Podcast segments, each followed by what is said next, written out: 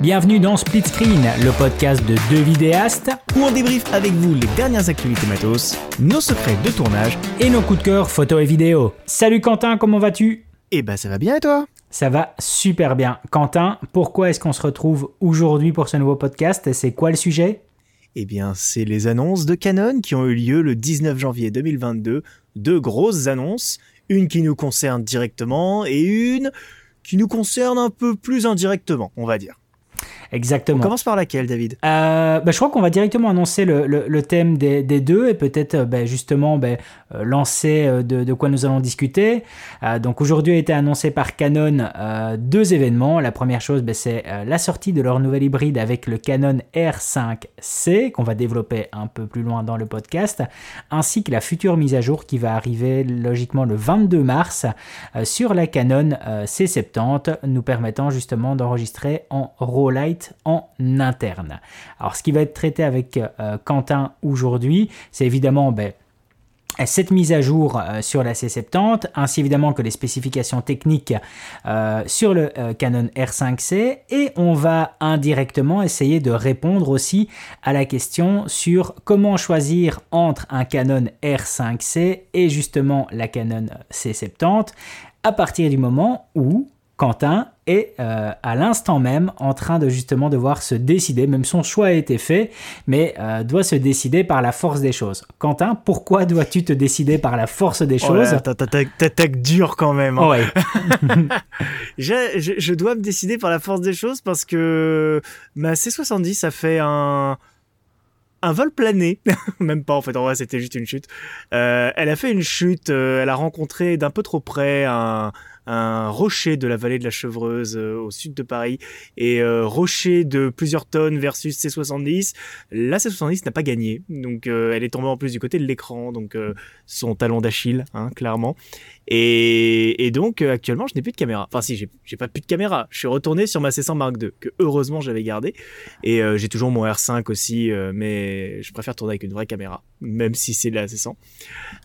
et donc actuellement la question se posait effectivement vu le timing est-ce que je rachète une C70 ou est-ce que je prends le R5C et même si on en avait parlé avec David euh, quand c'est arrivé, donc dimanche, on en a parlé lundi.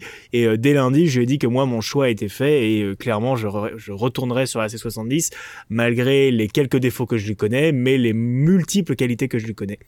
Alors, et pour plusieurs raisons. E-, exactement, et dont euh, une qui, euh, qui sera évidente, et, euh, et, on verra tout au long de la discussion si on se rejoint en tout cas sur ces différents éléments-là. Alors, donc comme je disais, Canon a envoyé du lourd ici en ce début d'année avec justement la sortie de ce R5C. Donc pour le rappeler, il s'agit clairement en fait d'un R5 bodybuildé pour la partie vidéo. Donc ce qui s'est passé, ben, c'est tout simplement le département cinéma qui clairement a été prendre le R5 dans le département photo et l'a transformé, l'a modifié, adapté pour en faire justement un modèle de la gamme cinéma de chez Canon. Alors Quentin, euh, ben, toi et moi on a regardé en tout cas pas mal euh, de vidéos cet après-midi. On a regardé pas mal d'informations techniques. Qu'est-ce que tu retiens en tout cas toi euh, de ce Canon R5C, que ce soit en spécifications techniques et surtout quelles sont en tout cas euh, les petites choses que peut-être tu as notées? Moi je me suis fait une petite liste euh, de, quelques détails en tout cas qui m'ont sauté aux yeux par rapport à une review en particulier que moi j'ai regardé. Moi c'est la vidéo de, de la chaîne anglaise CVP, mais je sais bien que toi tu as regardé d'autres vidéos. Donc dis-moi un peu en quelques lignes ce qui t'a marqué sur ce R5C. Alors, hmm, alors moi je, dirais c'est autant un R5 bodybuildé que une micro, enfin une mini C70 en fait. Sur, les forums anglais ils disent une baby C70 et je trouve que le, la comparaison est pas mal. C'est plutôt une mini C70 que c'est un, un R5 bodybuildé, je trouve, parce qu'en vrai, à part la stabilisation qui a été retirée du R5, tout, ce qui était dans le R5 se retrouve dans le R5C euh, globalement. Hein. Ils, ont même, remis un, ils ont même mis un shutter euh, mécanique sur le, boîtier. Alors que c'est vrai qu'après l'annonce du Z9 de Nikon, ils auraient pu eux aussi opter pour un shutter 100% euh, électronique. Ils ont décidé de, de garder le shutter, mécanique, ce que je trouve une bonne chose pour, la partie photo.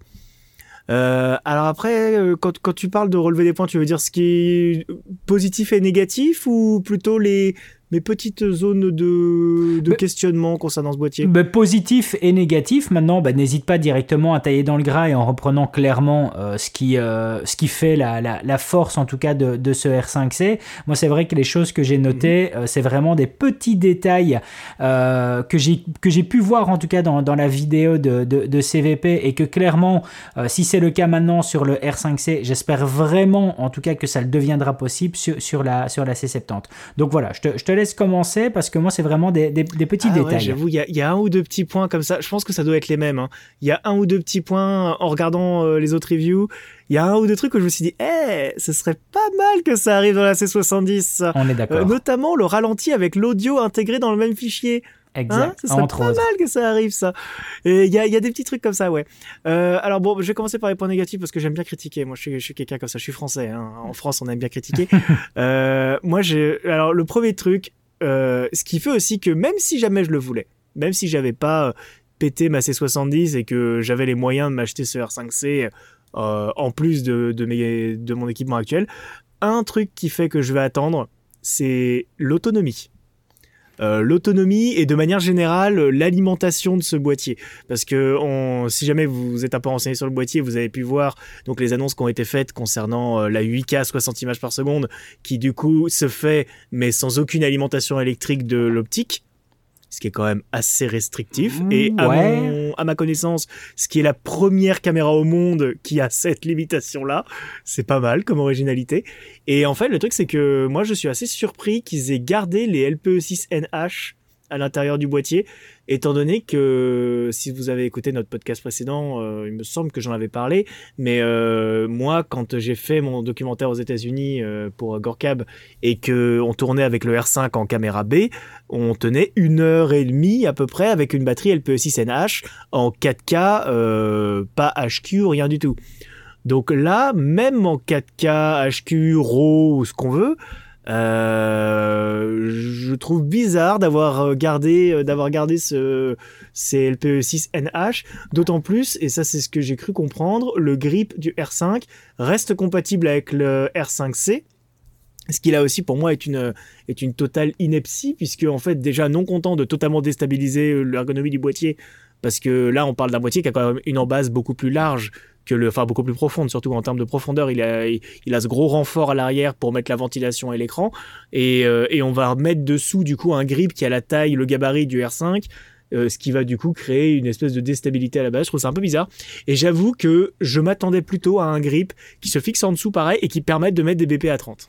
Alors je vais réagir, euh, je, vais réagir directement par rapport à, à l'autonomie parce que moi, euh, allez, on parce que justement j'ai été étonné dans le sens, où, évidemment, bon, ce sont les informations euh, issues en tout cas des tests de CVP, mais par exemple, donc par, pour revenir à ta au Wika 60 images par seconde avec donc l'alimentation continue ou l'alimentation via powerbank, donc tout simplement des batteries externes qu'on va utiliser, toi et moi, évidemment de dernière mmh. génération, mais pour charger nos smartphones.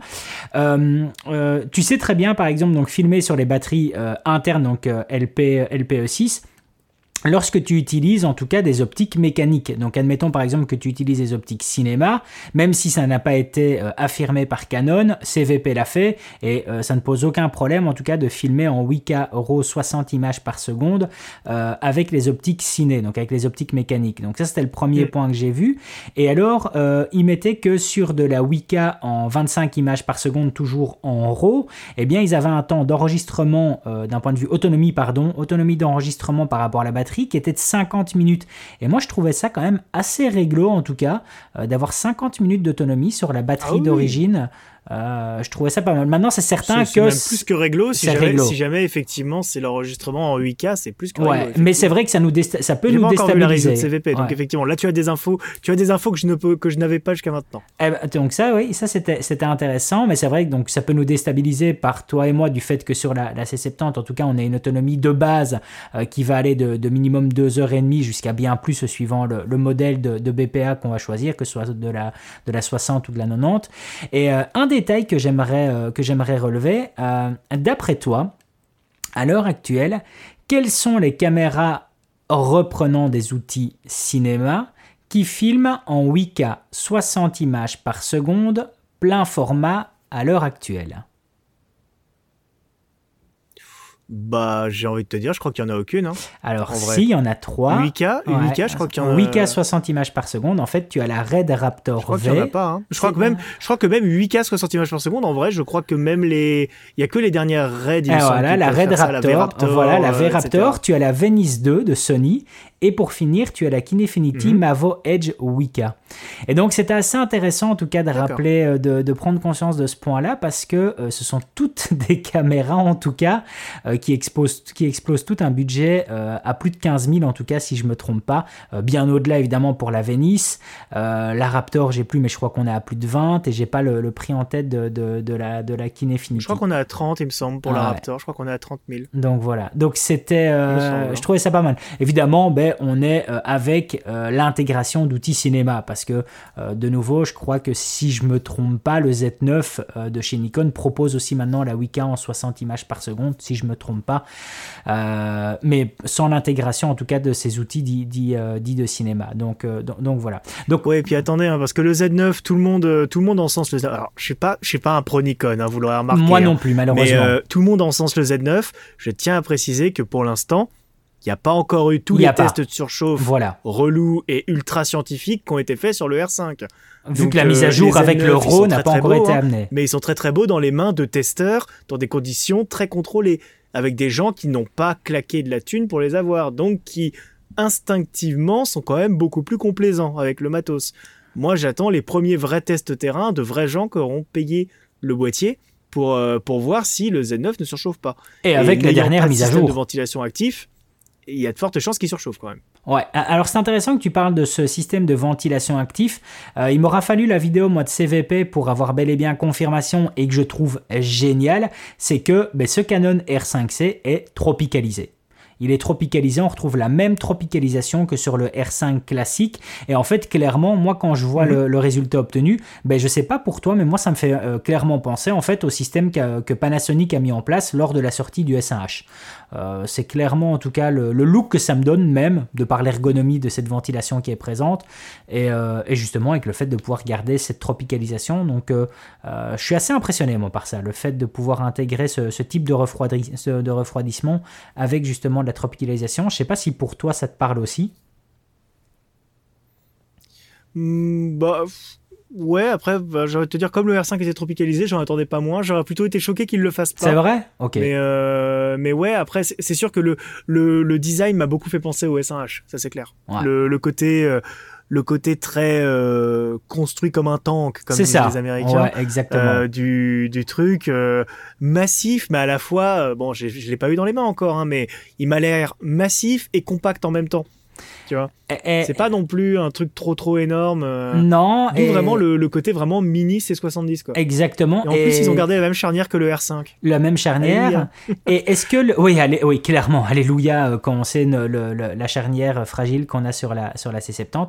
Euh, je regardais justement l'ergonomique, tu parles de ça. Euh, je sais pas si tu as vu, mais au niveau de la poignée, on a vraiment une réelle profondeur au niveau de la mise en main, de la prise en main pardon. Et je crois que c'est quelque chose à mon avis qui risque de nous plaire si on vient toi et moi à le prendre en main, c'est justement cette ergonomie euh, où, à mon avis, tu dois clairement, en tout cas, avoir euh, cette bonne prise en main, ce qui permet, à mon avis, de faire des beaux plans si tu dois être à main levée euh, pour, pour le rapprocher, en tout cas, de, ton buste. moi, l'ergonomie m'a aussi frappé sur celui-ci. C'est quelque chose que j'ai trouvé d'assez intéressant. Bah, l'ergonomie, de ce que j'en vois, en tout cas, ça a l'air d'être exactement la même que celle du R5. Hein. T'as as les mêmes boutons aux mêmes endroits, c'est juste qu'en fait les boutons sont devenus assignables et je crois qu'ils ont modifié, euh, non même pas, je crois que les, même les deux boutons du dessus euh, étaient déjà dans, dans cette position-là. Euh, non, ils ont ils ont pas repris l'espèce de molette sur le pouce là qui est sur la C70 qui est totalement inutile que tout le monde a désactivé Exactement. en premier dès qu'il dès qu'il a acheté la sienne. ce qui est bien hein, dans un sens.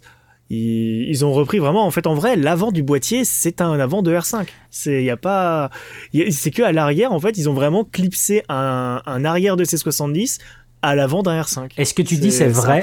C'est tellement vrai qu'il y en a certains qui, qui, ont déjà fait des tests d'utiliser d'anciennes cages euh, pour R5 pour les mettre justement sur ces R5C. Mm. Et euh, il y a pas mal de modèles en tout cas qui sont compatibles. Alors c'est pas forcément le plus optimal, mais en tout cas ça fonctionne. Euh, tu sais très bien le, mettre dessus. et c'est à noter, mm. j'ai regardé, il a pris un peu dans mon point, mais pas énormément. On est à 680 grammes maintenant sur la balance.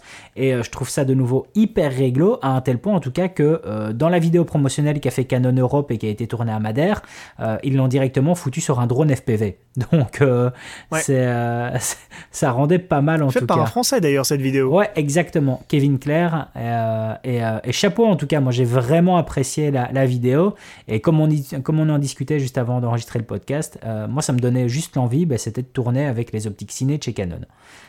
tu as déjà utilisé tous les optiques ciné de chez Canon? Non, pas du tout.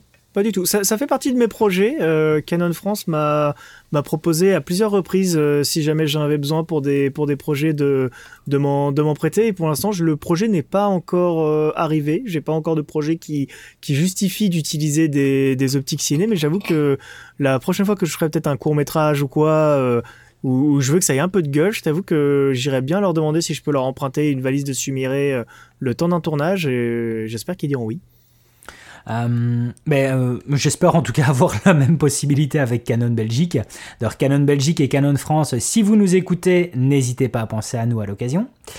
Euh, donc on va continuer dans les spécifications techniques, on va, on va détailler un peu plus celui-ci. Donc on a évidemment de l'enregistrement en 8 carreaux jusqu'à 60 images par seconde. Et on a en fait plusieurs déclinaisons euh, du RAW avec d'autres résolutions et d'autres niveaux de compression. Donc on a trois niveaux de compression.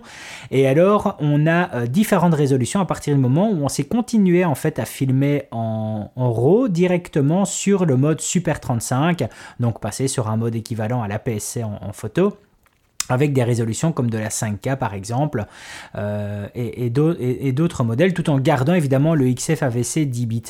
Euh, alors Quentin, quand on sait que mm. toi et moi on va bientôt bénéficier justement dans l'enregistrement en RAW Light avec la C70, euh, est-ce que ça te parle pour toi le, RAW en dehors de, de, la hype qui tourne autour de ça? Est-ce que c'est quelque chose qui te parle? Est-ce que ça va t'être utile clairement?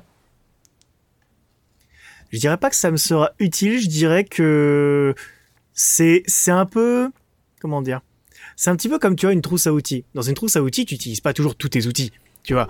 Mais si à un moment tu passes dans un magasin, que tu as une promo sur un outil que tu sais que potentiellement tu vas utiliser un jour, tu peux t'amener à utiliser, bah, tu vas le prendre en te disant au cas où, ça peut me servir.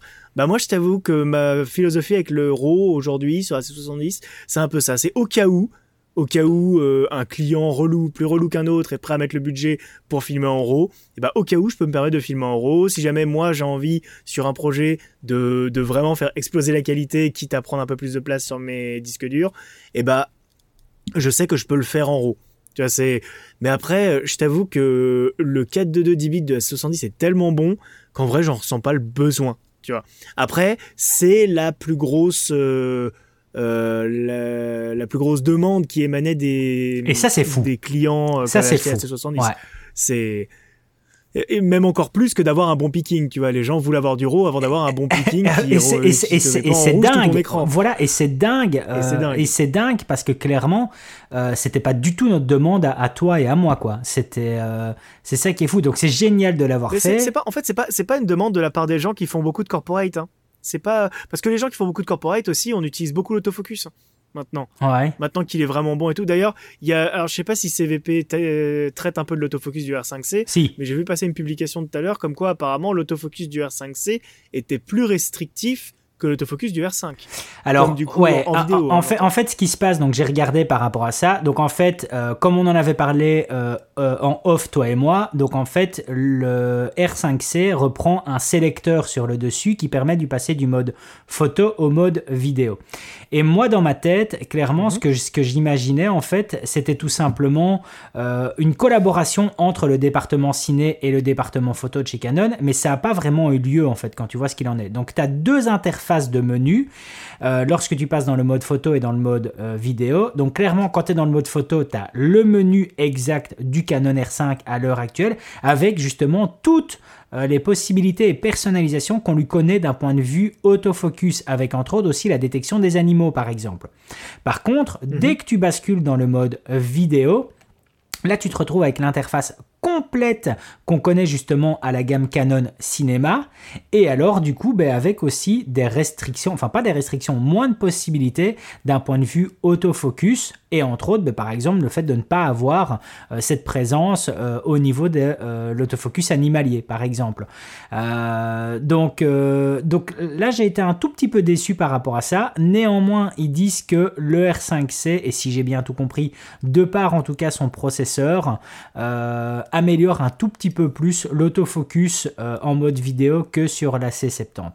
Mais, euh, mais autant je suis euh, vraiment hypé par le fait qu'on ait deux menus complètement différents que entre la photo Ah ouais, et la vidéo, ça je trouve ça mais waouh, mais tellement dingue, surtout qu'en plus que chaque chose que tu enregistres, que tu paramètres, donc les presets que tu fais, etc., tout s'enregistre proprement dans les deux menus. Donc ça, je trouve ça génial.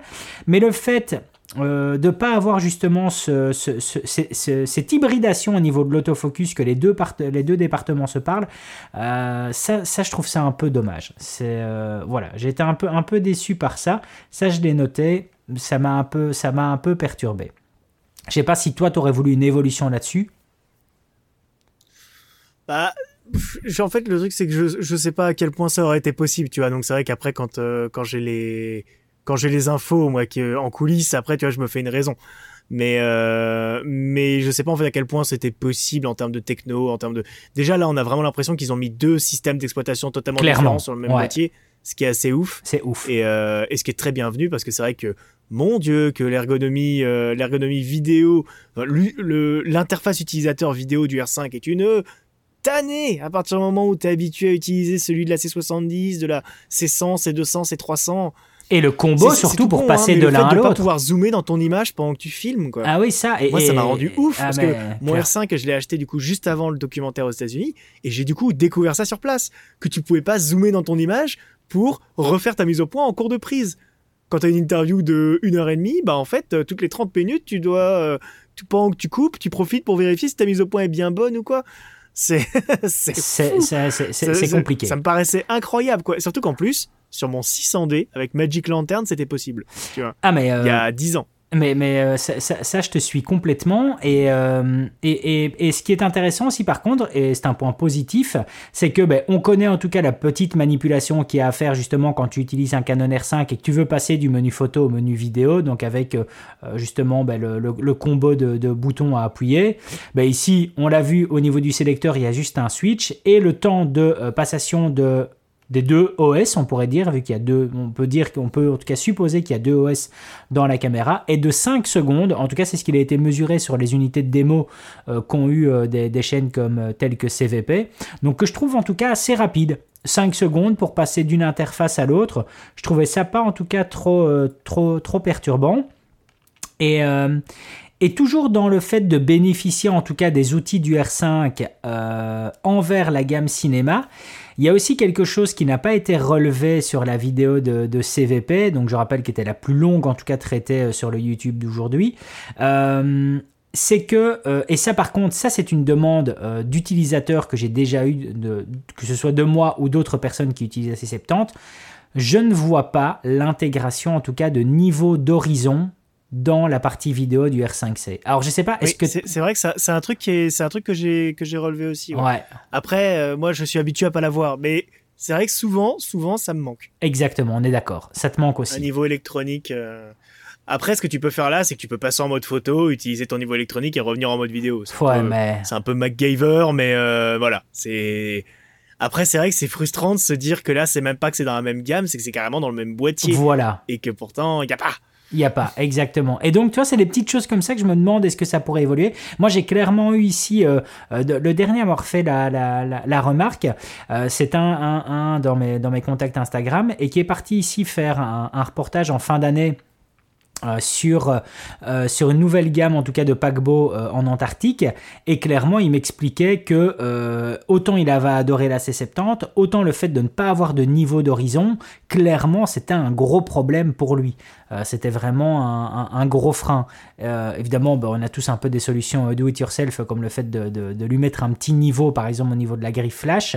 Mais c'est vrai que ça c'est vraiment DIY mais ça voilà, marche voilà exactement. Ça marche en vrai. Maintenant il faut quand même se prendre allez, le, carré, le, niveau en question doit quand même avoir un certain gabarit pour que ce soit vraiment euh, euh, utile, mais, euh, mais voilà, c'est une solution qui, peut fonctionner.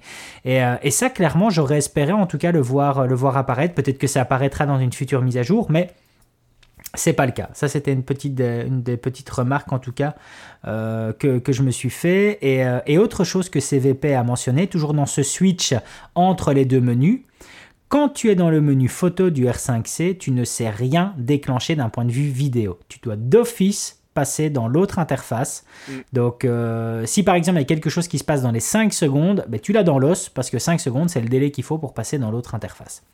oui, mais c'est un temps incroyable quand tu sais qu'il y a encore 6 euh, ans, leur caméra, comme la C100, mettait 10 secondes à s'allumer.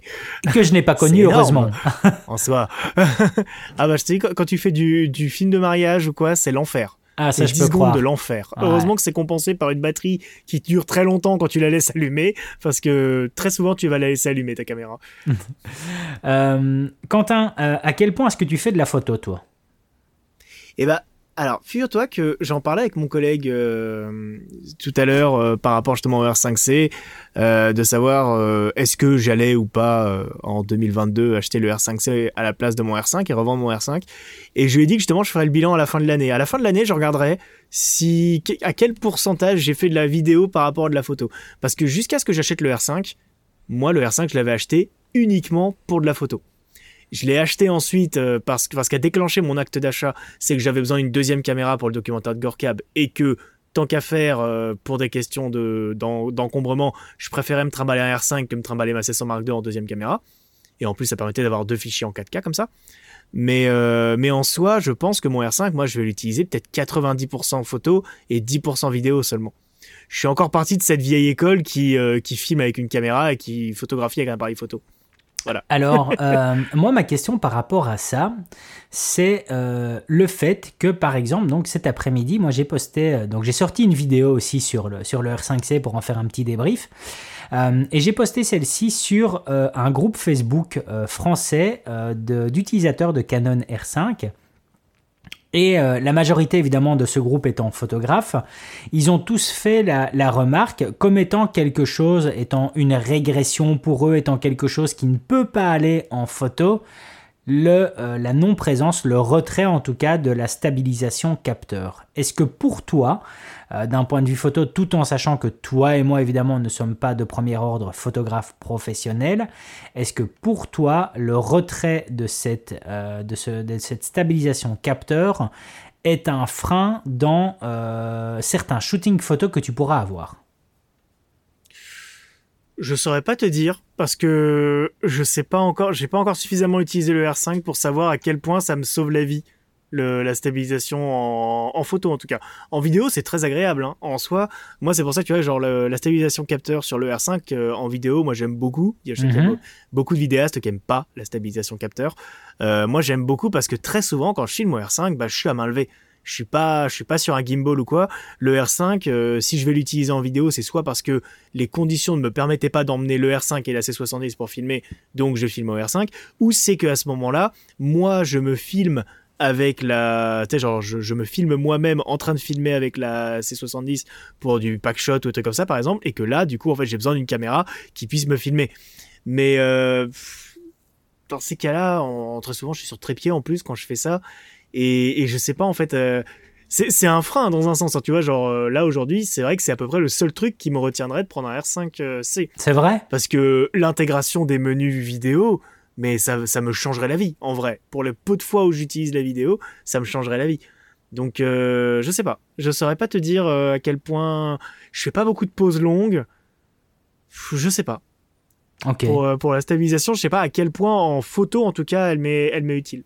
ces photographes-là, en tout cas, mentionnaient le fait que, par exemple, euh, à l'heure actuelle, si tu prends justement le, le, 85 mm RF, qui le 1.2 n'est pas stabilisé, si je ne me trompe pas, mhm. ils expliquaient que clairement, la stabilisation capteur sur le R5 et d'un point de vue photo, ben, ben, les aide énormément lors de l'utilisation d'optiques comme celle-là. donc ça, c'est, c'est ce que c'est, c'est ce que bon en tout cas euh, euh, mentionnait, même si d'autres après euh, aimaient à rappeler de, ne pas descendre en tout cas d'une vitesse d'obturation en dessous de la longueur de la focale.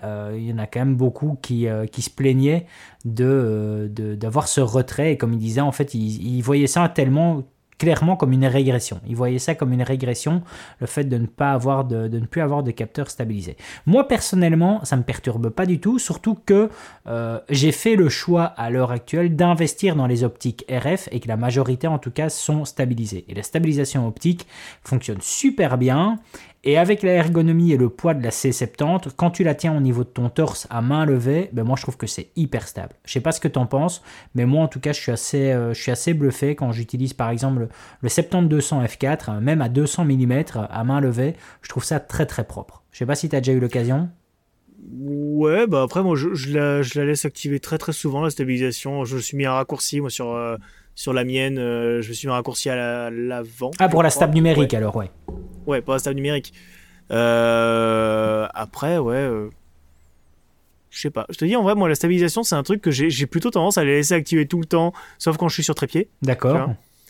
Et, encore que, hein, euh, ça m'est arrivé des fois de la laisser sur trépied, puisque en vrai, ça analyse ton image, donc si tu trembles pas, elle stabilise rien, quoi. oui, c'est vrai, c'est vrai, c'est vrai. Euh, on continue toujours dans, les specs, euh, dans les spécifications techniques. Alors, on va faire un point négatif avant de parler d'un point positif. Négatif, est-ce que tu as vu que c'est toujours du micro HDMI Ah oui, putain.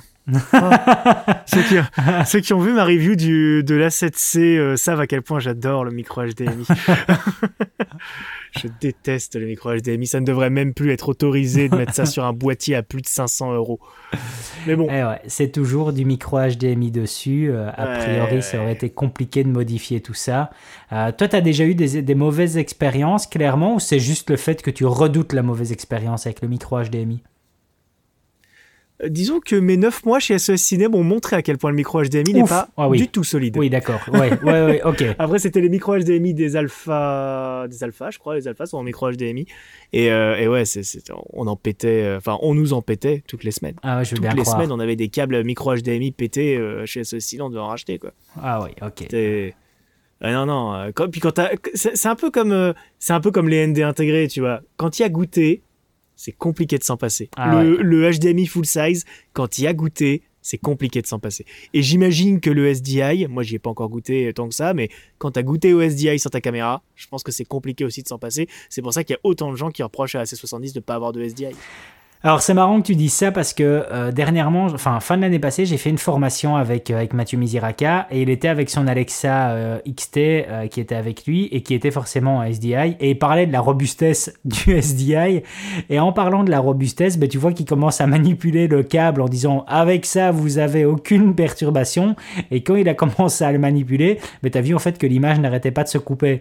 Donc ça m'a fait rire sur le moment même en tout cas de, de vouloir montrer ça. C'est pour le coup sans vouloir manquer de respect à Mathieu, c'est totalement faux. Hein. Le, le, le SDI n'est absolument pas plus solide que le HDMI. C'est juste que le SDI est solidaire de ta caméra. T'as un lock. Donc effectivement, quand t'as des petits à-coups dessus ou quoi, il se débranche pas comme du HDMI. Mais euh, en soi, le SDI, c'est un câble tout aussi fragile qu'un câble HDMI. Je pense même que les câbles HDMI bien renforcés que tu vois maintenant, euh, bien blindés et tout, sont plus solides en soi. Le câble. Hein, euh, après, c'est la prise HDMI, ça c'est autre chose. Écoute, la seule caméra que j'ai en, SDI est mon Ursa Mini 4K et euh, c'est pas mhm. pour ce que j'en fais que clairement je peux avoir un avis, un avis là-dessus. Euh, j'enchaîne sur une autre, une autre, spécification technique. Est-ce que tu as vu que Canon euh, annonce celui-ci, ou en tout cas donne l'information comme euh, le R5C étant avec un double ISO Oui, Oui, alors ça pour le coup j'avais pas l'info. Tu vois, dans, les infos que j'avais eues euh, en amont, j'avais pas eu celle-là, ou on n'avait pas jugé utile de me la donner en tout cas. Voilà. Mais oui, effectivement, c'est assez, c'est assez euh, inattendu de la part de Canon. Et alors, euh, CVP a fait des tests, donc c'est-à-dire que là, ben, Canon l'a annoncé officiellement, donc avec 800 ISO et 3200 ISO, et ils ont pris mhm. un R5 et ils ont fait les mêmes tests, et en fait, ben, ils n'ont pas dit pour le R5, mais tu as le même résultat sur le R5. Le R5, tu as la même oh. chose. Donc si tu regardes sur ton R5, si par exemple tu filmes euh, avec ton lens cap, euh, avec ton, ton, ton, objectif fermé, donc mhm. comme ça tu auras un noir complet. Quand tu vas passer de 2500 ISO à 3200 ISO, tu vas avoir clairement une réduction de bruit qui va s'appliquer. Tu vas avoir vraiment une diminution, pas une réduction, pardon, une diminution du bruit qui va être présente. Et euh, tu verras que la diminution du bruit est équivalente à ce que tu as comme bruit à ISO 800. Donc très intéressant. D'accord. Ah, ça c'est bon à savoir ça. Exactement, tout à fait. Je trouvais ça super intéressant. Euh, et alors, ben, il mentionnait que, tu, que suivant en tout cas le mode d'enregistrement, que tu sois en CLOC 3, euh, que tu sois sur du REC 709, que tu sois en HLG, eh bien à chaque fois tu avais un système de double isonatif qui était présent, mais toujours à des rapports différents. Et il, il donnait ces valeurs-là à chaque fois. Donc ça, je trouvais ça bien en tout cas de, de, communiquer là-dessus et de donner toutes ces informations-là. En fait, t'imagines, ça se trouve Canon, ils ont foutu un double isonatif dans le R5 et ils ont oublié de le préciser. C'est peut-être ça. C'est peut-être ça. Tu pourrais très bien. ah oui, ah au fait, ouais, on a mis ce truc là. Bon, ah, vous en faites ce que vous voulez, hein, si ça vous sert, tant mieux. Ça vous sert pas, au pire, on remettra ça dans le prochain, vous inquiétez pas. exactement, exactement. Donc non, euh, ça, ça c'était pas mal. Euh, clairement, moi, pour, euh, pour être un utilisateur de longue date du, de caméra avec, avec double ISO, de par là où j'ai commencé avec le GH5S, je peux confirmer en tout cas que c'est assez pratique d'avoir ces deux valeurs, ces deux valeurs d'ISO. Je sais pas si tu as, déjà fait l'utilité de ça ou si tu comptes le faire maintenant que tu, maintenant que tu sais que tu l'as sur le R5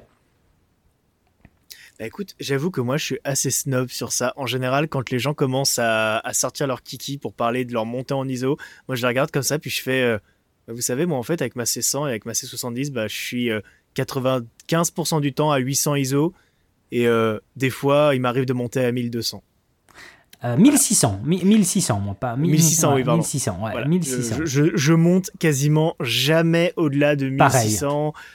3002, 6004, c'est des valeurs, ça me paraît, ça me paraît inatteignable quoi. En fait, c'est la mauvaise, c'est la mauvaise habitude en fait d'avoir grandi avec les, les réflexes Canon qui avaient une montée en ISO catastrophique, où tu passais ton temps à filmer à 100 ISO et déjà quand t'arrivais à 800, ça commençait à être un peu dégueu. Donc en fait, moi j'ai toujours eu l'habitude de rester sur les ISO les plus bas, et, et c'est vrai que je fais partie peut-être des rares filmmakers aujourd'hui sur YouTube qui sont jamais passés par les alphas en tant que caméra principale, et du coup j'ai pas pris cette vilaine habitude de, de jouer sur les ISO à la moindre occasion ou quoi.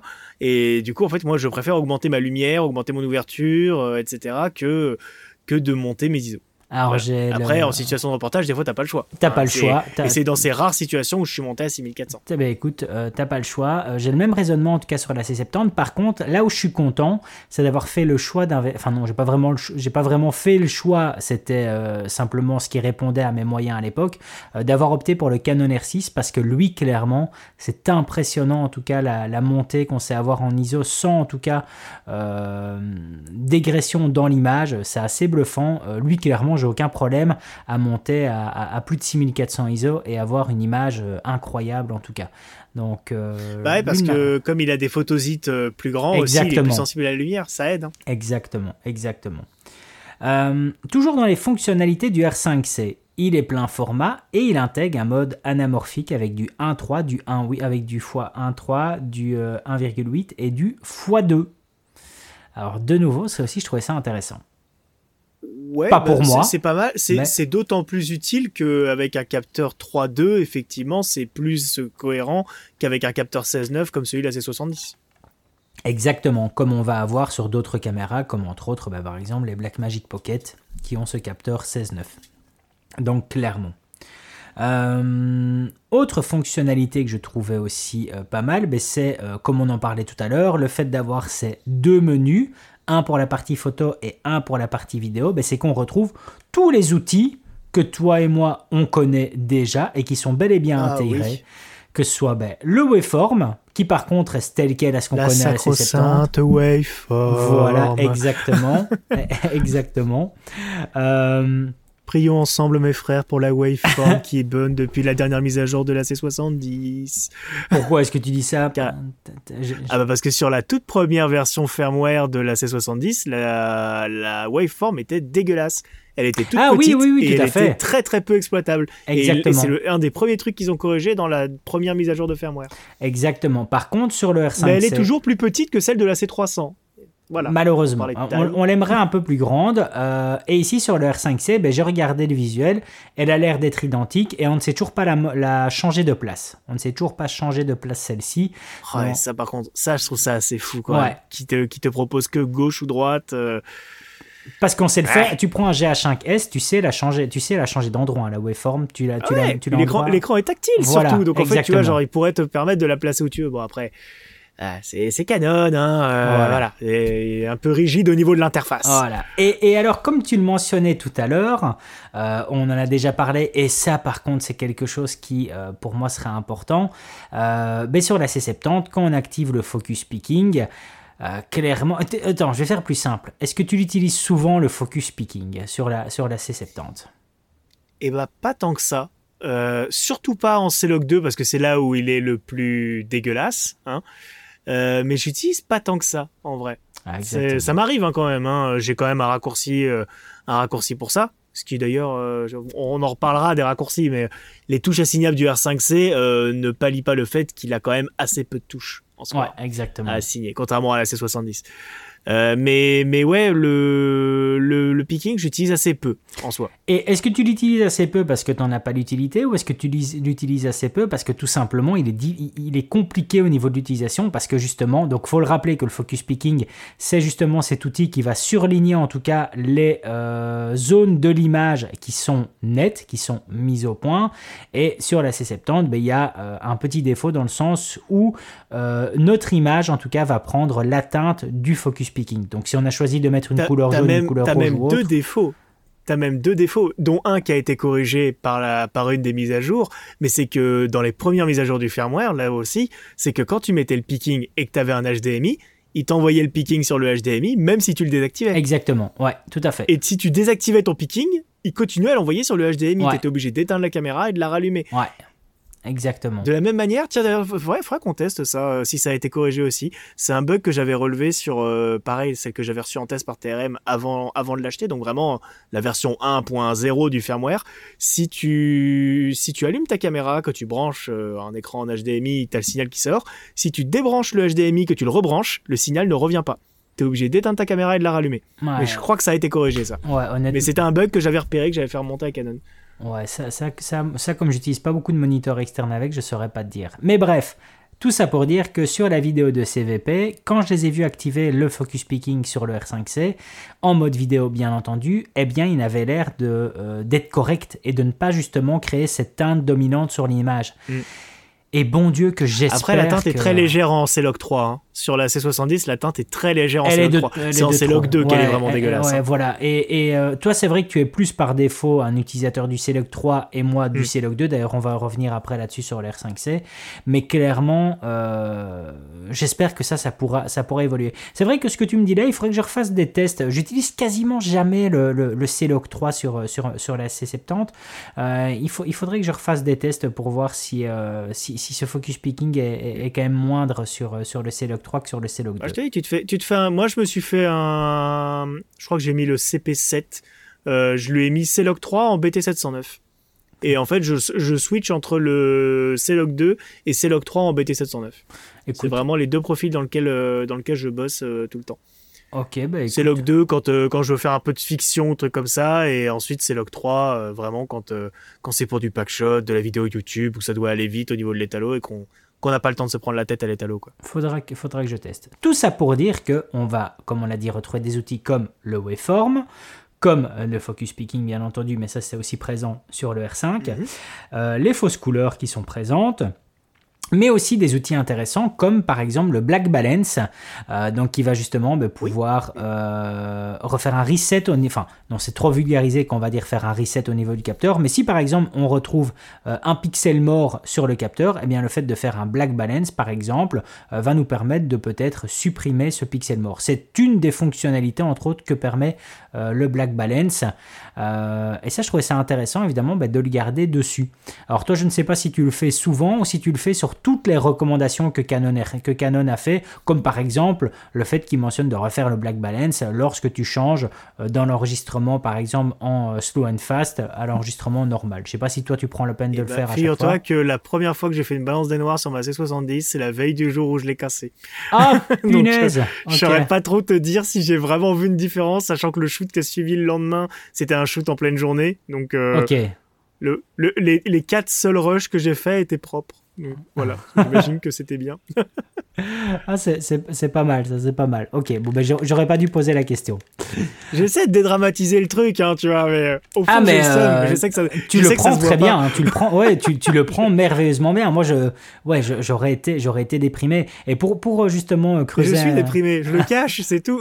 Et donc, clairement, parce que moi, quand tu m'as montré les photos, moi, je me suis dit, ok, bon, ben voilà, c'est l'écran qui a pris cher, mais donc, tu as eu confirmation, elle est pas réparable en fait. Je ne sais pas. Je ne sais pas. J'ai pas encore, je l'ai pas encore envoyé à Canon. Euh, moi, les infos que j'ai pour l'instant. Actuellement, je suis en train de voir pour en, pour en récupérer une rapidement, surtout. C'est ça, en fait, le, le premier enjeu. Une fois que j'en ai récupéré une rapidement, à ce moment-là, je verrai pour envoyer celle-là en réparation. Et euh, en plus, le, le, SAV de Canon, on a de la chance, il est en région parisienne, donc elle n'aura pas à aller à l'autre bout du monde. Et ce qui va être un autre avantage, c'est que si, je le souhaite pas, mais si par malchance elle n'est pas réparable, à ce moment-là, je la récupérerai et je ferai comme Sébastien Roignan de F1.4, c'est-à-dire que je ferai une vidéo où je disséquerai euh, ma C70 euh, pour voir ce qu'il y a dedans, puisque de toute façon, quitte à ce qu'elle soit foutue, autant qu'elle fasse une vidéo sur YouTube, euh, comme baroud d'honneur, on va dire. une vidéo qui coûtera assez cher. Voilà, ce sera, ce sera mon exercice de catharsis personnel. Allez, on continue sur bon, le... Euh, on n'était pas, pas, sur ce sujet-là. De quoi on parlait? On parlait de la balance des noirs. Mais du coup, figure-toi que j'en, je peux, je peux plutôt te parler à ce moment-là de ma C100 parce que j'ai quand même, euh, j'ai tourné avec pendant 7 ans. Ma C100, je crois que j'ai dû faire deux balances des noirs à tout casser en 7 ans. Ok, ouais, donc, je t'avoue que je n'ai jamais trop trop compris l'intérêt de la balance des noirs. Euh, surtout qu'en plus, euh, les gens qui la font entre chaque tournage, comme c'est précommandé, enfin comme c'est préconisé, je vois pas de réelle différence dans la qualité de leurs images, euh, la profondeur de leur noir ou quoi. Alors là-dessus peut-être pas, euh, mais euh, pour avoir ce genre d'outil aussi sur ma Blackmagic Pocket 4K, mhm. c'est plus sur le fait que sur le Blackmagic Pocket 4K, je me suis déjà retrouvé plusieurs fois, en tout cas avec un pixel mort, donc un pixel qui affiche, qui est, qui, est, rouge complètement, et, et cet outil, ben, justement. J'aurais un truc à dire sur les pixels morts d'ailleurs, tiens après quand on aura fini.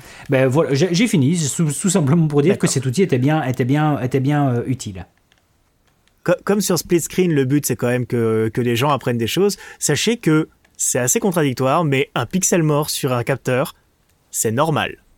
Et que peu importe la caméra que vous achetez, il y a des pixels morts sur le capteur dès le jour où vous l'achetez. Ah, c'est sympa à savoir.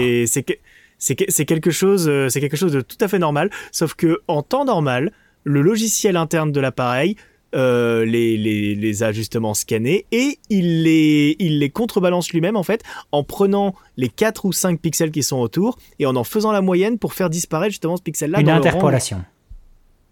C'est ça. Donc c'est comme ça que tu peux te retrouver par exemple. Bah, c'est typiquement pour ça que sur le R5, quand tu as un pixel mort sur le R5, tu le vois en vidéo mais tu le vois pas en photo.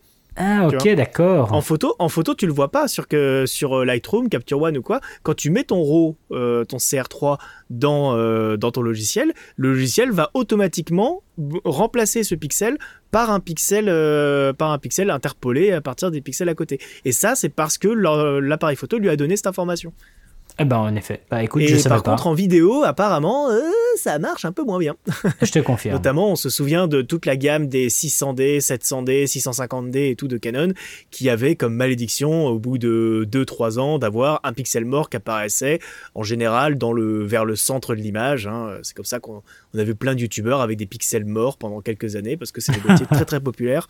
Et, euh, et au bout d'un moment, ils avaient tous un pixel mort sur leur vidéo.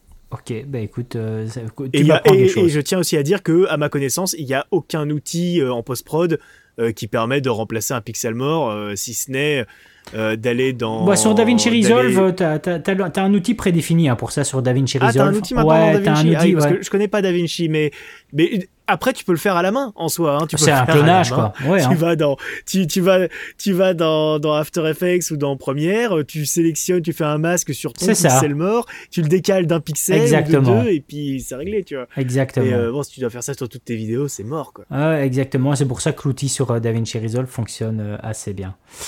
Euh, Et il faut savoir aussi que chez Sony, même chez Sony Pro, en dessous de 3 pixels morts, ce n'est pas considéré comme euh, pris en charge par la garantie. Donc t'achètes ta FS5, FS7, FX6, FX3, FX9, si t'as pas 3 pixels morts sur le capteur, ça passe pas en garantie. Ok. Si c'est 1, si c'est 2, ça passe pas, c'est 3 minimum. Oh punaise. Ok. Ouais. Donc euh, le genre de truc qui fait Bon pas à plaisir. savoir, voilà, Ouais, ouais. je donne l'info, faites ce que vous voulez, moi je tourne pas en Sony. Allez, on continue sur le R5C. Euh, D'un point de vue enregistrement, il reste tel quel. Donc, on s'est toujours euh, enregistré sur de la CF Express et de la carte SD, et avec surtout un dual record possible. Donc, c'est-à-dire qu'on a la possibilité d'enregistrer par exemple en RAW sur la CF Express et d'enregistrer en proxy sur la carte SD. Je trouve ça intéressant en tout cas d'avoir laissé la, la CF Express, surtout qu'on connaît toi et moi euh, la surchauffe qu'il peut y avoir sur une CF Express. Euh, d'a- D'ailleurs, tu, tu, tu, tu, tu ne... lorsque tu es parti ici aux États-Unis, toi avec ton R5, tu as tout filmé sur carte SD, tu rien fait sur CF Express. C'est ça. Bon, C'était avant tout pour une question de coût. Hein. Aussi. Pas de quoi payer une CF Express. On est d'accord, J'avais pas certain 300 impact. balles à foutre dans une CF Express. Oh, et encore, et encore, et encore, suivant la capacité, euh, ça, ça peut monter encore plus haut. Ouais, je crois, je crois que 300 balles aujourd'hui, t'as 128 gigas. Ouais, c'est ça, exactement. Ouais, tout à fait. Et, euh, et en vrai, pour, euh, pour 75 euros en promo, tu peux avoir 256 gigas en V60 sur carte SD chez ProGrade toujours. Ouais, Donc, ouais. euh, en vrai, aucun intérêt aujourd'hui, euh, quand on n'a pas vraiment le besoin, aucun intérêt de passer sur de la CF Express. Ah ouais. Du coup, je trouve ça cool d'avoir laissé le choix. Euh, clairement. Bah écoute, ça reste tel quel. Et puis de toute façon, oui, je pense que ça aurait été compliqué en tout cas de remanier, de remanier le tout. Et surtout, de toute façon, de laisser l'enregistrement. Je sais, je sais pas comment est-ce qu'ils auraient fait autrement, de toute façon, euh, sans l'enregistrement, euh, avec l'enregistrement en, en Wika. Euh, autre fonctionnalité aussi que celui-ci intègre dans la partie vidéo et que toi et moi aussi aurons droit avec la future mise à jour de la C70, euh, on va avoir l'intégration d'un mode vidéo time-lapse. Je sais pas si tu as Mm. vu cette petite info passer Ouais, si, si, ouais. et euh, ainsi que du motion lapse, Euh, euh, stop motion, pardon. Autant le stop motion, ça ne me parlera pas parce que je n'aurais pas l'utilité, mais je trouvais ça pas mal en tout cas l'intégration pour le mode time lapse. Euh, je sais pas si toi en tout cas tu peux y voir une, une utilité. D'ailleurs, est-ce que dans euh, le reportage que tu as fait ici euh, pour Digital Pioneer, donc pour, pour, pour- durant les, les- les États-Unis, est-ce que tu as fait des différents plans de coupe, enfin du, du B-footage comme on, comme on dit si bien, avec entre autres par exemple des timelapses? Est-ce que c'est euh, est-ce que quelque chose que tu as fait durant ton reportage avec ton R5 Alors, pas du tout. Non. Par contre, quand euh, jadis je tournais au 600D avec Magic Lantern, j'avais fait un, reportage comme ça où je suivais un, groupe, c'était dans mon, dans mon lycée. Il y avait un, petit, un espèce de petit pèlerinage en VTT euh, qu'on faisait sur, euh, sur une semaine. Et je me rappelle avoir fait pas mal de timelapse parce que c'était intégré, grâce à Magic Lantern, c'était intégré directement dans le 600D en mode vidéo, tu vois, ça te sortait une vidéo en move direct, tu vois. Et, j'ai souvenir d'avoir pas mal utilisé le timelapse à ce moment-là. Et c'est à peu près l'une des rares fois où je l'ai utilisé, parce que je suis pas un très grand, grand mordu de timelapse de base. Après, pour, euh, pour la review à venir euh, du R5C, il va falloir que, il va falloir que je teste un peu cette fonctionnalité. Et je t'avoue que je suis très interloqué par la fonctionnalité euh, stop motion, voir un petit peu ce qu'elle, euh, ce qu'elle permet. Euh, écoute, moi ça me parle pas du tout, mais peut-être que quand je verrai des exemples, peut-être que je me dirai, ok, d'accord, ouais, je peux en avoir l'utilité. Mais c'est vrai que ça me parle pas du tout. Bah, tout surtout qu'en plus, en vrai, le stop motion, c'est très très très spécifique. C'est-à-dire que si jamais ils disent oui, c'est fait pour du stop motion, mais que derrière, par exemple, ils te permettent pas de déjà que ta photo soit en RAW. Parce que si ta photo elle, est- elle est ouais. pas en RAW, ça a aucun intérêt. À ce moment-là, tu passes en mode photo et tu fais comme d'habitude. Et, et surtout, en fait, ce, qui, euh, ce que normalement tu fais quand tu fais du stop motion, c'est que ta photo, quand tu la prends, tu as la photo précédente en transparence par-dessus. Sur les logiciels de stop motion, c'est comme ça que ça fonctionne. Et Magic Lantern encore lui, décidément, sur le 600D permettait d'avoir ça. Tu pouvais charger une de tes photos précédentes en transparence sur ta photo euh, actuelle. Donc je sais pas s'ils permettent ça ou si vraiment ils ont juste mis ça pour te permettre de faire une photo euh, en 4K ou en 8K et, qu'ils espèrent que ça, plaise aux gens. Euh, si jamais c'est le cas, en vrai, autant, rester, autant rester en mode photo. En plus, tu fais de la photo en RAW, c'est quand même un peu mieux pour la post-prod derrière. Je pense, je pense. Euh, autre information que j'ai euh, notée et que peut-être que euh, toi tu auras indirectement déjà testé. Sur le R5C, on retrouve la même griffe flash que sur le Canon R3, mais aussi mhm. qui est identique à la caméra que tu as récemment testée, la XF605. Euh, est-ce que tu as testé les différentes fonctionnalités présentes sur cette grille flash alimentée? Donc avec entre autres ben, la possibilité de euh, brancher avec une connexion directe via la grille, la, flash deux modules audio euh, XLR comme Tascam propose à présent en partenariat avec Canon. Est-ce que tu as testé ça lorsque tu avais la XF605, la caméra de chez, de chez Canon?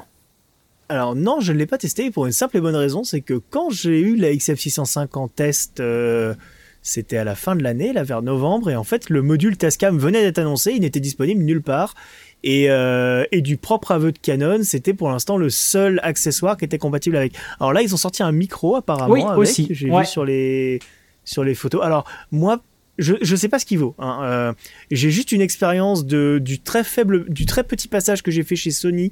Euh, il fut un temps où j'étais chez Sony. Ils avaient ça aussi. Une, Ils ont ça. HC1E de mémoire, donc une caméra HDV avec un micro de marque Sony qui valait une fortune. J'avais racheté ça d'occasion sur le bon coin à l'époque.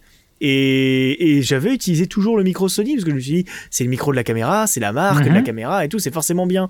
Et après, j'ai acheté le Rode VideoMic première génération et j'ai découvert que c'était qu'un bon son. Parce qu'en fait, les micros Sony étaient dégueulasses. Et, pourtant, Sony, euh, fut un temps, fabriquait beaucoup de micros, tu vois. Donc Canon, qui a jamais fabriqué de micro, qui nous sort ça, qui à mon avis va encore être un partenariat avec Tascam, hein, euh, mis quelques réserves sur la qualité du son qui en sortira. Euh, à choisir, je préfère rester avec un micro d'une vraie marque de vrai micro. Euh, on peut se poser la question. Mais je me demande qu'à être surpris. Ouais, on, on demande qu'à être surpris parce que c'est vrai que le fait de se passer justement d'un câble, euh, c'est quand même bien pratique, en tout cas d'un point de vue prise en main. Le fait de tout passer via la grille flash. là, ils, ils, sont quand même très très à la bourre par rapport à Sony et leur gamme professionnelle. Euh, moi, j'avais discuté un petit peu avec Laurent Jacquet de la, de la chaîne LJVS. On parle, de, on parle de temps en temps un peu matos et tout. Il est sympa. Je, hein. je lui donne quelques conseils. Il est adorable. Ah, il est super il est adorable. Et, il m'avait parlé justement de ses caméras Sony et de toutes les fonctionnalités qu'il avait avec notamment. Ouais, parce que c'est à souligner qu'il a un équipement de malade. Hein. Qui s'allume quand tu, quand tu lances le rec, elle s'allume. Ou, euh, ou tu mets un, un récepteur euh, micro et tu as tes deux micros HF qui sont reliés dessus, qui rentrent directement sur deux canaux différents. Enfin, tu vois, ça, ils ont vraiment tout un écosystème sur leur caméra professionnelle, vraiment très très professionnel hein, pour le coup. Euh, Sony qui est très très bien et Canon arrive un peu à la bourre sur ça. Après, euh, j'ai envie de te dire, il y a quelques années, ils étaient totalement à la bourre avec le EOS R et là, ils ont un peu foutu une claque à tout le monde. Exactement. Ils ont changé de PDG, il me semble, entre temps. Donc ça, ça joue aussi beaucoup, à mon avis. Ah, j'ai pas suivi ces là, il y a une nouvelle dynamique. Euh, il y a une nouvelle dynamique. On sent qu'ils sont là et ils sont pas là pour enfiler des perles, quoi. Euh, mais clairement, ce que tu dis là, c'est un peu vrai parce que euh, avec vraiment un regard, avec du recul en tout cas par rapport à ça, je voyais pas Canon il y a deux ans en tout cas amener des, des, mises à jour comme on a eu dernièrement, que ce soit sur les R5 ou le R6. Euh, le R6 clairement sur lequel ben, euh, ils nous ont donné du C-Log 3, euh, ils nous ont donné le même autofocus, enfin le, même nouveau mode d'autofocus qu'ils ont mis sur le R3, donc avec la détection de véhicules. ici on a droit à une, mise à jour, pas, juste une mise à jour de dire ben voilà on vous fait une upgrade, non une mise à jour avec de l'innovation derrière, c'est-à-dire le Rollight sur de l'enregistrement sur carte SD avec la Canon C70. c'est quelque chose qui a encore deux ans était pas était pas connu chez eux et n'était pas vraiment imaginable surtout. Euh, je sais pas si tu as un peu le même ah bah rapport. Moi, je me souviens très bien quand euh, en 2017, je crois, j'ai fait ma, ma review de la C100 Mark II. Euh, parmi les points négatifs que je mettais, je mettais justement le manque de, de mise à jour de, de Canon qui ne mettait pas à jour ses produits, qui quand il les mettait à jour, c'était en fait juste pour rendre euh, compatible avec leurs nouvelles optiques à 3-4 000 euros que personne pouvait s'acheter, enfin personne dans mon dans, dans ma gamme de d'utilisateurs en tout cas ne pouvait s'acheter. Et, et c'est vrai que là, ils ont un peu, euh, ils ont, ils ont changé leur fusil d'épaule et c'est très bien en vrai. C'est très bien. C'est pour ça que je dis, je pense, il me semble qu'il y a eu un changement il y a à peu près avec l'arrivée du EOS R, il me semble qu'il y a eu un changement à la tête de Canon et, et qu'à mon avis, ça a insufflé un nouveau, un nouvel élan à la, à la marque et je trouve ça cool. En vrai, je trouve ça vraiment cool. Et là, ils, sortent des produits euh, où clairement, tu vois, euh, j'avais parlé avec un gars de, de Canon France où il disait on n'a pas on n'a pas à se battre pour vendre le produit enfin le, vendre tu vois dans le sens où, où le, le, démontrer aux gens tu vois les gens ont envie, ils, ont, ils demandent à voir le produit, tu vois. T'es pas à essayer de te justifier les choix de ta marque en mode ouais, alors du coup ils ont fait ça, ouais, c'est vrai qu'ils auraient pu faire ça, ouais, c'est vrai qu'ils ont retenu ça du modèle d'avant et tout. Là, là, on a vraiment, on a vraiment un produit qui est hyper compétitif quoi qu'en disent certains. Eh ben, c'est bien que tu en parles. C'était ma question. Hyper compétitif. voilà, ouais, c'est. Il est hyper compétitif. On est d'accord. Et, globalement, il corrige quasiment tous les défauts du R5. Alors ouais, ils ont pas mis les filtres ND. Il y en a qui râlent. Mais s'ils n'ont pas mis les filtres ND, c'est parce que les gars, rajouter des filtres ND sur un compliqué. comme ça, c'était lui rajouter 1000 balles de plus. C'est compliqué. Donc au bout d'un moment, s'ils voulaient, ils avaient, ils avaient annoncé qu'il sera moins cher que la C70. S'il doit être moins cher que la C70, il peut pas avoir plus de fonctionnalités que la C70.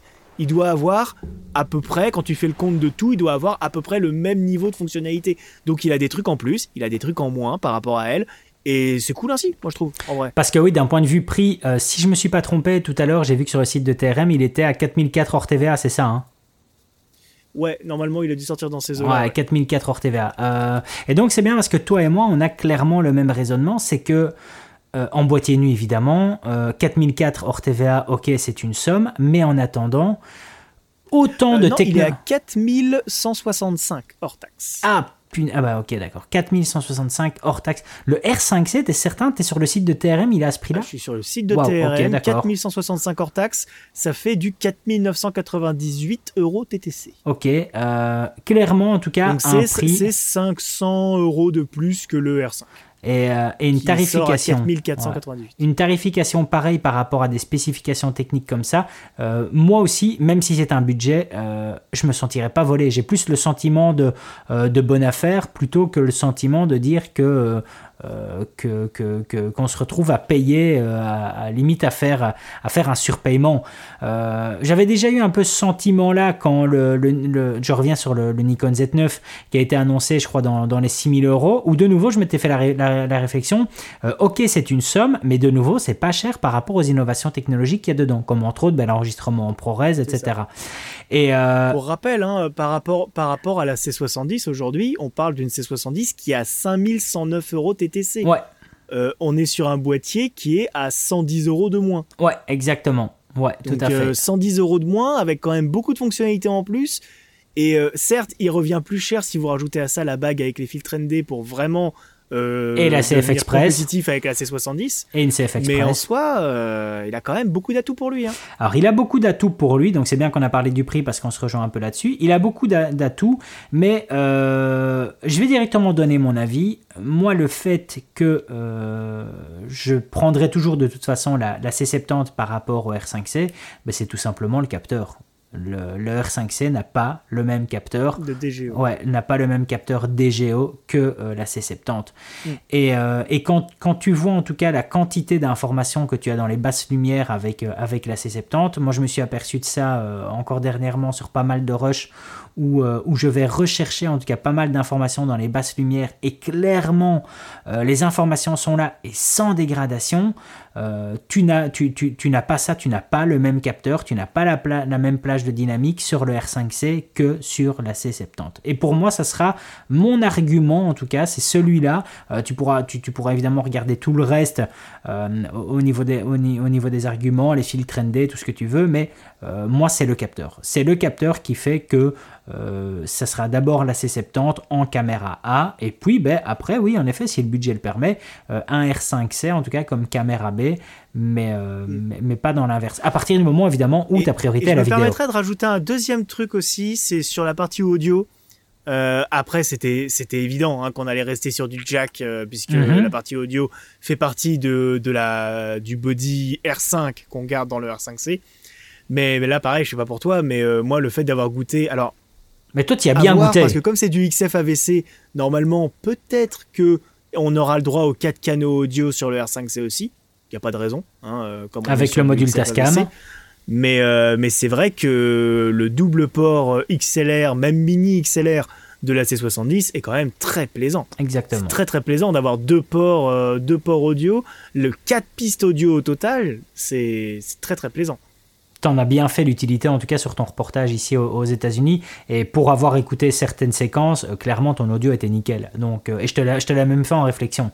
Euh, ton, audio était, était clairement plaisant, c'était très bien mesuré et, et, et c'est vrai que voilà, c'est euh, aussi un élément important. Mais, euh, mais le capteur, voilà, c'est euh, je crois que c'est quelque chose que euh, c'était une remarque en tout cas que je n'ai vu passer nulle part sur les différents groupes qui ont réagi justement par rapport à l'annonce d'aujourd'hui et dans ceux qui disaient justement que le R5C était un peu le, le, le- le killer de, de ces 70. Mais pour moi, non, il n'a pas le même capteur, Bah donc oui, il ne sait pas la tuer. Tu vois, c'est c'est Les, les gens qui disent qu'effectivement, alors moi, je t'avoue que alors, je vais revenir un peu sur ça. Là, pour le coup, j'ai j'ai poussé une petite gueulante envers les gens quand même. hein. Les gens, vous êtes jamais contents. Non. Quand Canon, avant, il sortait. Non, mais je suis désolé. Quand avant, il sortait une caméra, c'était en mode, oh là là, il l'abrite pour pas cannibaliser le modèle du dessus, oh, gna, gna, gna.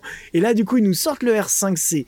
Il a à peine quelques petits trucs en moins que la C70. Il est 100 balles moins cher. Et les gens disent, oh là là, euh, ça risque quand même de cannibaliser la, 60 la C70. Mais les gens, mais faut savoir ce que vous voulez à un moment. La Canon, ils ont sorti un produit tel qu'on l'attend depuis des années. C'est-à-dire un produit qui est ultra compétitif, très agressif au niveau du prix, avec des bonnes perfs, un truc solide et tout. Et les gens trouvent quand même le moyen de râler.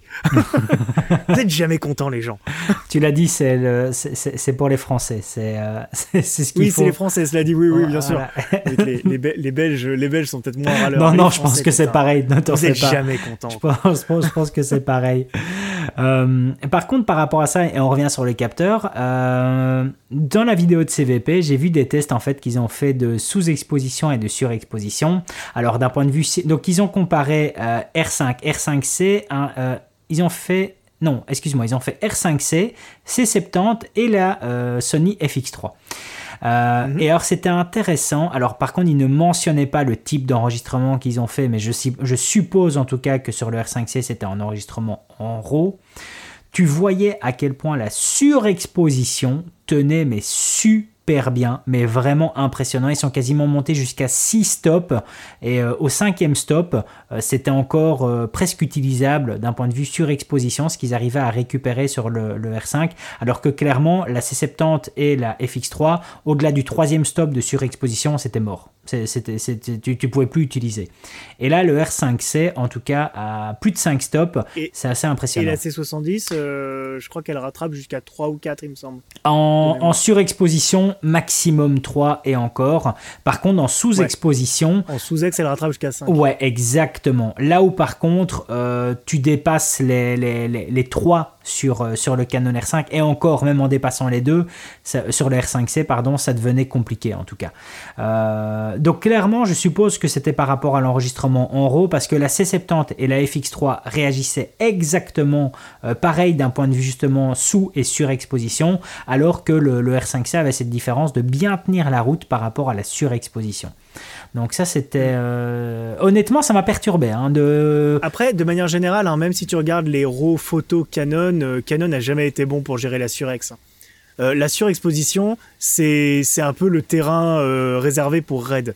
En, rattrapage de surex, il y a que Red qui peut vraiment très très bien rattraper les, hautes lumières ou quoi. Canon, ils ont toujours été très très bons pour rattraper les basses lumières. Tu peux bien, tu peux bien rehausser les ombres sur un RAW Canon en photo. Donc j'imagine qu'en vidéo, ça doit être à peu près la même chose. Mais en, surex, t'as des, t'as des shifts de couleurs trop importants. Du c'est ça ça que tu voyais. Euh, J'ai encore De toute façon, deux- tu le vois bien, hein, toi qui, toi qui utilises aussi la C70. tu- J'imagine que tu as dû peut-être faire la même erreur que moi quand tu as fait tes premiers facecam ou quoi. C'est que tu as un peu trop surexposé tes plans et tu t'es dit putain, mais ma peau elle est irrattrapable. Moi, je me rappelle euh, les, les premiers plans que j'ai tournés avec la C70, j'exposais, je crois, la peau à 80 IRE. Ce que je faisais, c'était des plans pack-shot. Donc, euh, en fait, je faisais mon éclairage sur le produit et après, ma main rentrait dans le champ pour manipuler le produit. Et là, c'était mort. ma main rentrait dans le champ, je voyais ma, avec ma peau blanche, tu vois. Je voyais que d'un seul coup, je tapais à 80 IRE. Et une fois sur le logiciel de montage, j'étais en mode, mais ma peau, elle est cramée. C'est irrattrapable, en fait, à 80 IRE. Et après, j'ai découvert qu'en fait, bah, la peau, euh, en, en C-Log, euh, chez Canon, il faut jamais que ça dépasse 60 IRE. Et encore, si ça reste vers 50, 40, c'est mieux. C'est ça. Mais euh, j'ai pas eu trop ce problème-là parce que j'avais justement le défaut d'un peu trop sous-exposé, moi. Euh, chose que je n'ai plus maintenant. Donc ça va, j'ai pas. J'ai pas ouais, par des... ouais, là, là, là ça a été le cas. Euh, j'ai noté de encore. Manière générale, de manière générale, si on veut avoir un peu ce que les gens appellent le film look. Exactement. la tendance fait sous-exposition. Surtout, il faut surtout éviter de surexposer. Il, faut, il vaut mieux sous-exposer un peu trop pour avoir un look un peu cinéma. Il vaut mieux sous-exposer un peu que surexposer un tout petit peu. Euh, qu'est-ce que j'ai encore noté en tout cas euh, d'intéressant? Ah oui, le fait est que euh, on revient justement sur cette alimentation en continu. Alors ce qu'ils ont fait Canon avec le R5C, c'est que la demi-batterie, quand tu la, demi-batterie, quand tu la mets dedans, eh bien il y a un espèce de clapet euh, qui permet justement de refermer correctement le slot de la batterie tout en laissant passer le câble. Et ça, je trouvais ça super intéressant. Donc, eh euh, bien, figure-toi que ça existe sur tous les boîtiers Canon depuis au moins 20 ans. Ah oui, c'est vrai bah écoute, eh et t'as vu ça ça fait, partie des petits trucs, euh, des petits tricks. Ouais, c'est tu sais quoi, c'est une espèce de petit truc en caoutchouc? C'est ça, oui, exactement. Ouais, ouais. ouais, ouais, non, il y a ça, il y a ça sur tous les boîtiers Canon depuis, je pense que même le 5D Mark 1 devait avoir ça. Ah oui, ok, d'accord. Et effectivement, c'est prévu pour ça à la base. C'est prévu pour quand tu mets des, des fausses batteries, euh, des alimentations secteur. Ok, et on a ça sur la C70 ça, ça, fait partie des petits trucs que pas grand monde connaît. C'est comme le fait que tu peux planquer la trappe euh, dans ton grip. Ok, bah écoute, euh, je ne savais pas. Quand tu mets un grip sur un, sur un boîtier Canon, en fait, tu as un emplacement dans le grip pour mettre la trappe de ton boîtier. Ok, bah écoute, faudrait que je vérifie ça. Non, je ne le savais pas du tout. Je ne savais pas du tout et je trouvais ça pas mal. Donc comme quoi, tu vois, je, ne, je ne ah, c'est très très cool. Ah c'est très très cool. Ah je, je, confirme. Et autre point, euh, j'avais envie de mentionner ce point-là, et ça c'est une supposition de ma part, et c'est par le fait qu'il y a plein d'autres marques qui utilisent en tout cas cet aspect marketing. Je pense en tout cas, avec euh, tous les outils qu'intègre ce R5C, comme entre autres aussi le timecode qui s'ajoute, je pense clairement qu'on va voir apparaître ce R5C comme étant euh, labellisé Netflix. Je pense qu'il rentrera en tout cas dans cette hype. Parce que je crois qu'il a vraiment tout pour rentrer dedans. je sais pas, il a pas le DGO quand même. il a pas le il a pas non en vrai il a pas le DGO donc je je saurais pas te dire. Je saurais pas te dire. Je je pense Après, je crois qu'il a quand même 14 stops de dynamique, hein, ce, qui, ce qui me semble est deux de plus que le R5 quand même. Avec l'enregistrement en RAW, c'est à rappeler, hein, avec l'enregistrement mm. en, en, RAW. Euh, mais donc, ouais, voilà. c'est euh, Et donc, par rapport à tout ce qu'on a, euh, tout ce qu'on a discuté aujourd'hui, mais toi, tu l'as dit clairement, voilà, c'est la C70 en, en, tout cas que tu rachètes, alors que tu as clairement la possibilité de choisir au jour d'aujourd'hui. Et d'économiser 100 balles. Tu as donné ton explication, et moi aussi, j'ai donné mon avis sur le fait que, voilà, moi, moi mon avis, ce n'est pas ça. Il y, a un petit truc que je tiens à, rajouter aussi dans les différences entre C70 et R5 et R5C, c'est euh, alors je sais pas si toi tu t'en es trop tu t'es trop habitué à t'en servir ou pas, mais l'absence de Wi-Fi dans la C70, moi je t'avoue je trouve ça assez pénalisant pour euh, le contrôle à distance de ta caméra. Alors, euh, et, comme je suis en train en ce moment d'essayer de trouver un adaptateur compatible, parce que figure-toi que les quelques adaptateurs compatibles que Canon dit être compatibles avec la C70 sont quasiment tous en rupture de stock aujourd'hui en France. Donc euh, c'est assez compliqué à en trouver. Et du coup, je me suis dit, c'est pas grave, je vais essayer avec d'autres qui sont pas marqués.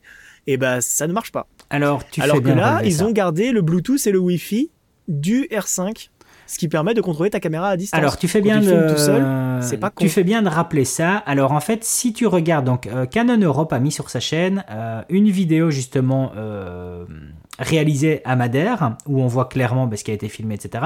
Plus une vidéo euh, backstage de justement ce tournage à Madère. Mhm. Et à un moment, tu vois le Kevin en question qui est justement euh, assis dans le coffre de son véhicule et tu le vois chipoter avec, euh, avec un iPad et il est avec le contrôle de, du R5C et le retour vidéo et le contrôle qu'il y a est via l'ergonomie de euh, l'application qui en fait n'est pas une application, en fait c'est via justement le contrôle euh, internet avec le module Wi-Fi euh, de, de, de, la page. En fait, en fait, tu ouvres, si j'ai bien compris, tu ouvres en fait une page internet pour avoir.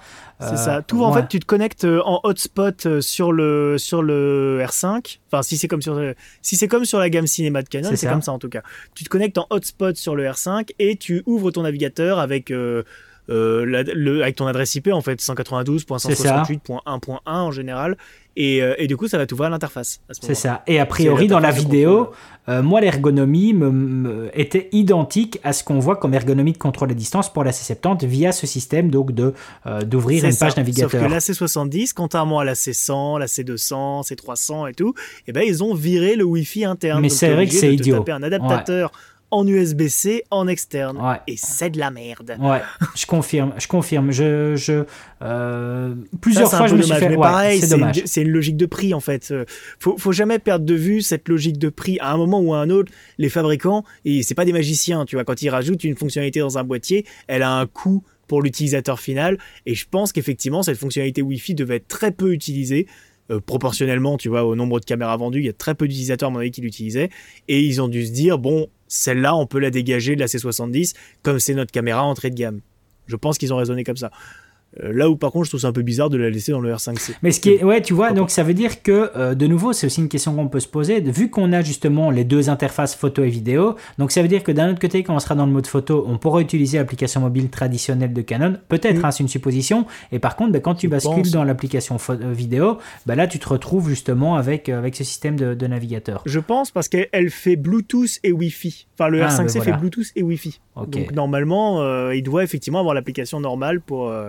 Ouais, c'est. Pour la vidéo. Voilà, il y a, y, a, y a encore pas mal de questions. Mais bref, voilà. Euh, je pense qu'on a un peu fait le tour de tout là, non Sur le R5C. Je crois que c'est pas mal ce qu'on a dit, hein bah écoute, ouais, je suis en train de regarder là sur, euh, sur internet euh, ce qui s'en dit. On a parlé des proxys, on a parlé de, tout, on a parlé de, Bon, on a très très vite abordé euh, l'enregistrement externe, ça sert à rien qu'on en parle. De toute façon, micro HDMI quoi. Donc, euh, te dire, à partir du moment où t'as du micro HDMI, tu, tu oublies l'enregistrement externe. Tu, tu peux pas reposer euh, ton shoot sur ça quoi. Surtout qu'en plus, apparemment, à part avoir du ProRes RAW, ça te servira pas à grand chose. Le ProRes RAW étant moins bon que le Cinema RAW Lite, Ouais, on peut se poser des questions. On peut se poser euh, on peut peut-être parler du débit quand même du cinéma Rollight. Euh, il me semble qu'on est sur le même débit que sur le R5, donc c'est-à-dire on est sur un petit, euh, un petit 2 gigabits par seconde. ce qui est pas mal, hein. Ce qui est, ce qui est pas mal. C'est quand même pas mal, hein, Ce qui est pas mal. Ce qui est pas mal. On, est, on est exactement sur le double du débit de la C200. La C200 était à 1 gigabit par seconde, ce qui était déjà énorme. Euh, et, pour reparler dernièrement de la C, 70 on est à 645 mégabits par seconde sur la C70. Euh, alors CVP a essayé de faire un, calcul et donc il disait qu'en ratio de compression au niveau du RAW, euh, sur le R5C, donc sur le RAW HQ c'était du 3.1, sur, enfin sur la compression du milieu ben, c'était du 5.1 si je me trompe pas et du 8.1 sur le, sur le Light. C'est ce que eux, en tout cas, euh, avaient plus ou moins fait comme calcul. Je peux me tromper, mais il faudrait aller voir dans la vidéo de CVP parce que parce qu'ils mm. ont fait le, calcul par rapport à ça. Euh, bah, de nouveau, euh, on en a parlé aussi en off par rapport à la mise à jour qui va y avoir lieu sur la C70. on a vu une capture d'écran dans la vidéo promotionnelle de Canon USA par rapport à la mise à jour de la C70. On a vu une capture d'écran, oui, c'est une capture d'écran du menu mm. que logiquement, on est censé supposer qu'il s'agit de la C70, vu qu'on est dans la vidéo de la mise à jour de la, voilà, de la C70.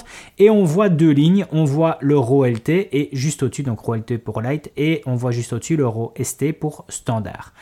Donc, euh, Quentin et moi-même se posant la question. Erreur ou pas, voilà, sait pas trop. Exactement. Après, je t'avoue, alors là aussi c'est un truc, je vais paraître pour un nerd de Canon, hein, mais bon, je m'en fous. Euh, quand la C70 est sortie, sur le site de Canon USA, il était marqué qu'elle était compatible avec le RAW. Ah oui. Et ça a été retiré après du site. Donc, est-ce que ils anticipent potentiellement une mise à jour derrière qui permettrait d'avoir d'autres compressions? On ne sait pas. Peut-être. Et peut-être que tu vois, genre, peut-être que comme la mise à jour suivante est dans les tuyaux chez eux, en fait, quand ils ont fait la com derrière, ils ont oublié de se dire ah merde, c'est vrai que pour l'instant on leur donne que que ce RAW là. C'est que de la spéculation pour l'instant, hein, mais Moi, dans un premier temps, j'aurais tendance à penser que c'est à mon avis plus une erreur du monteur. Je pense. Le hein. monteur, on lui, Ouais. a, on lui a filé les rushs et à mon avis, il a monté les rushs du R5 à la place euh, des rushs de la C70. Je pense que c'est plutôt ça qui s'est passé. Ouais, je pense, je pense en Mais, effectivement, le, le, le, le site de Canon USA, quand la C70 est sortie, euh, avait un petit tableau comparatif entre la C70, la C200, la C300 Mark III, etc. Et la C70 était marquée comme faisant du RAW. Et du coup, tout le monde avait fait un quoi, mais pas du tout. Et ça avait fini par être retiré du site. Ouais, exactement, donc c'est peut-être pas euh, une erreur. Mais à voir, par euh, contre, à voir, à voir. Écoute, euh, Par contre, on peut se poser comme, la question. comme je t'ai dit, comme je t'ai dit, moi sur euh, sur un site, sur un groupe Facebook, c'est ce que c'est ce qu'on se disait en off avant le avant le début du podcast. Sur un groupe Facebook, il y a un gars qui a testé le R5C et qui a mis en téléchargement des rushs euh, en Canon RAW Lite de la C70. J'ai pu en télécharger euh, uniquement un des dossiers parce que c'était par Dropbox et c'était assez lent. Et euh, il a retiré son lien depuis. Certainement qu'il a dû se faire taper sur les doigts. Et donc sur mon ordi au bureau, j'ai ce dossier que je t'enverrai demain parce que moi du coup j'ai pas j'ai pas première au bureau, mais je te l'enverrai demain. Tu me diras apparemment, d'après ce qu'il disait dans les commentaires, parce que plusieurs personnes l'ont téléchargé, apparemment ça se lit dans Resolve et dans Premiere sans problème. Waouh, et ça, ça serait top. Ça, ça serait, top Ça serait parce top. que le Canon RAW Lite quand il a été introduit avec la C200, on a quand même attendu 6 mois avant qu'il soit lisible dans Premiere. hein, donc euh, Mais attends, c'est tu, un peu relou. Ouais, ouais, tu as ça, mais on se pose quand même toujours la question de savoir si le Rollight sera euh, valable euh, sur justement le, le 24, 25 ou 30 images par seconde et peut-être sur le 60 images par seconde. Ça, on ne le sait pas encore Alors non moi, plus. moi, ce que j'ai vu, ce que j'ai vu, en tout cas euh, de, de, de mes souvenirs du Dropbox, et j'essaierai demain, demain j'aurai l'historique de mon, de mon navigateur internet au bureau, donc j'essaierai de retourner sur le lien de sa Dropbox s'il l'a pas supprimé, mais de mémoire, il y avait HQ euh, uniquement pour euh, les rushs en 4K, et les rushs en 2K étaient disponibles en HQ et en LT, et en SP, il me semble, enfin les trois formats. Ouais, c'est ça. Donc, euh, est-ce qu'il y aura plus de, fonction- de fonctionnalités en 2K qu'en 4K avec la C70, sachant que la 2K vraisemblablement sera croppée? Ouais, sur le Super 16. super. Et ça, c'est dégueulasse. hein. Enfin, moi, j'utilise pas ça. Bah non, ouais, mais c'est, logique en même temps, puisque c'est du, du full pixel euh, readout, il ça. me semble, ça s'appelle. C'est qu'en fait, euh, bah, c'est comme, comme sur les raids en fait. c'est ça, exactement. ta- C'est pareil. Plus tu, plus tu réduis ta résolution, en fait, plus tu croppes dans ton capteur, Ah parce qu'il n'y a pas d'oversampling. C'est ça. C'est des données brutes. C'est- Donc euh, c'est, relou, c'est, con- c'est contraignant, et en même temps, ils peuvent pas faire autrement. Ah ouais, bah, je suis tout à fait d'accord avec toi, mais le fait est voilà que moi je serais pas. ça reste relou. Ça Ouais, reste relou, ça, reste re- relou. Euh, Quand je voyais en tout cas le, euh, la 120 images par seconde sur la BMPCC 4K, euh, je devais clairement en tout cas monter dans les plus, dans les plus hauts niveaux de compression euh, sur le Blackmagic Raw pour avoir quelque chose d'utilisable. quoi. Parce que sinon, c'était pas, euh, ça manquait de détails en tout cas dans l'image, ça ne me, enfin, c'était pas là pour me convaincre. Donc, euh, donc ouais, c'est, on, on reste encore à voir. Euh, donc, moralité, euh, le R5C nous surprend, je pense, tous les deux. Je crois qu'on est d'accord pour dire que c'est une incroyable machine, qu'on est, je pense, impatients tous les deux de le tester.